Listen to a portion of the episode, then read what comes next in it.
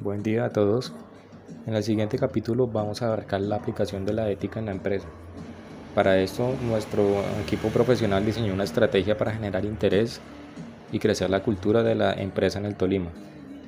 Como grupo de profesionales con vocación filosófica de las buenas prácticas en las organizaciones, hemos diseñado un portafolio de servicios que integra principalmente el asesoramiento en todo lo concerniente a la aplicabilidad normativa, que tiene incidencia en la reflexión ética y es básicamente dar a entender con las razones y fundamentos dentro de lo legítimo qué es lo correcto y por qué de no serlo sería ir en contra de unas normas de carácter justo y válido.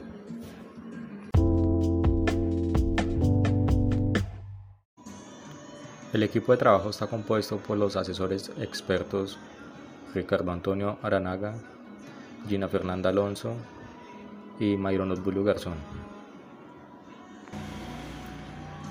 Nuestro alcance de demanda abarca el territorio del Tolima, especialmente la ciudad de Ibagué y municipios aledaños. Ustedes como grupo de asesores éticos, ¿qué pretenden hacer para cambiar el chip de los empresarios que no son tan éticos en sus actuaciones? El objetivo principal es aportar tanto conocimiento y asesoría como sea posible, para que de esta manera se institucionalice la ética en la cultura de los empresarios tolimenses.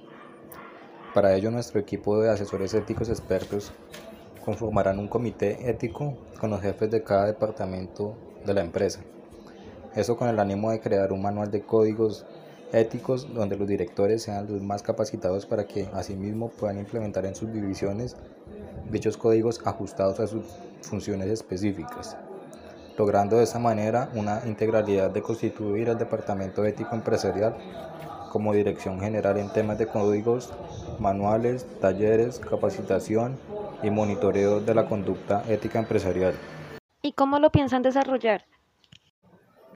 La intención a través de este trabajo de asesoramiento ético en las organizaciones del Tolima es replicar la mayor y mejor cantidad de calidad empresarial, que entre otras cosas está dispuesta a aceptar la creación de una serie de herramientas donde definen su responsabilidad social a partir del conjunto de valores y criterios de actuación. Queremos mostrar a todos los empresarios que hoy nos escuchan que comenzar con las buenas prácticas, las que son éticas y se establecen de forma ordenada, son la mejor herramienta para sensibilizar a las empresas sobre la importancia de la ética. Y es que comenzar con las buenas prácticas implica la creación formal de códigos de ética. Para esto nos reunimos constantemente con el equipo directivo de las empresas para explicar el proyecto, los principios, los valores y las reglas de actuación de la empresa. ¿Para todas las empresas es distinto?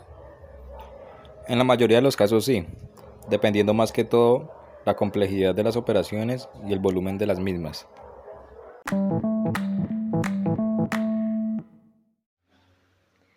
Usted nos habla de un comité de ética. ¿Cuáles serían las funciones de este comité dentro de la organización?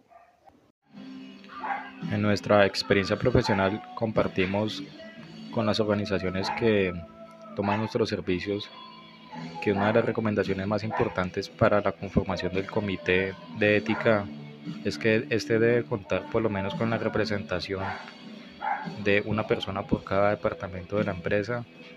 Además de esto, la representación del principal proveedor, el principal cliente de un miembro de la junta directiva. Buscamos con esto procurar que el código de buen gobierno esté al alcance, conocimiento y aplicabilidad de todos los involucrados con la organización.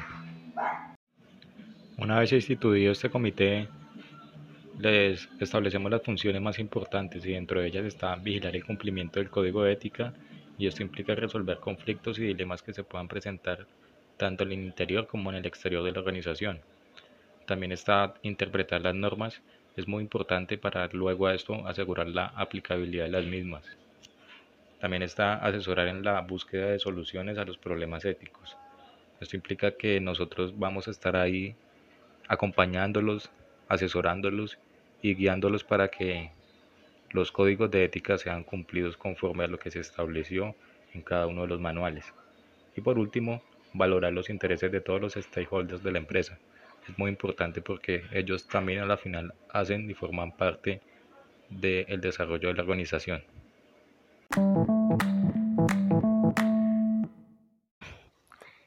¿Y cómo considera mantener el interés y no perder la cultura de la ética en la empresa de los tolimenses?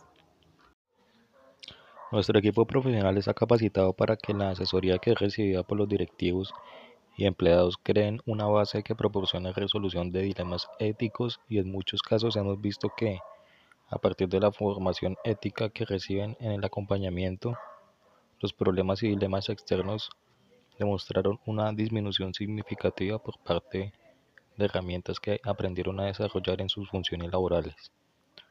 Además, procuramos mantener que, entre todos, siempre se mantenga el espíritu de solidaridad por ayudar al otro, lo que ha demostrado un ambiente laboral sano y la intención de siempre hacer y obrar lo correcto.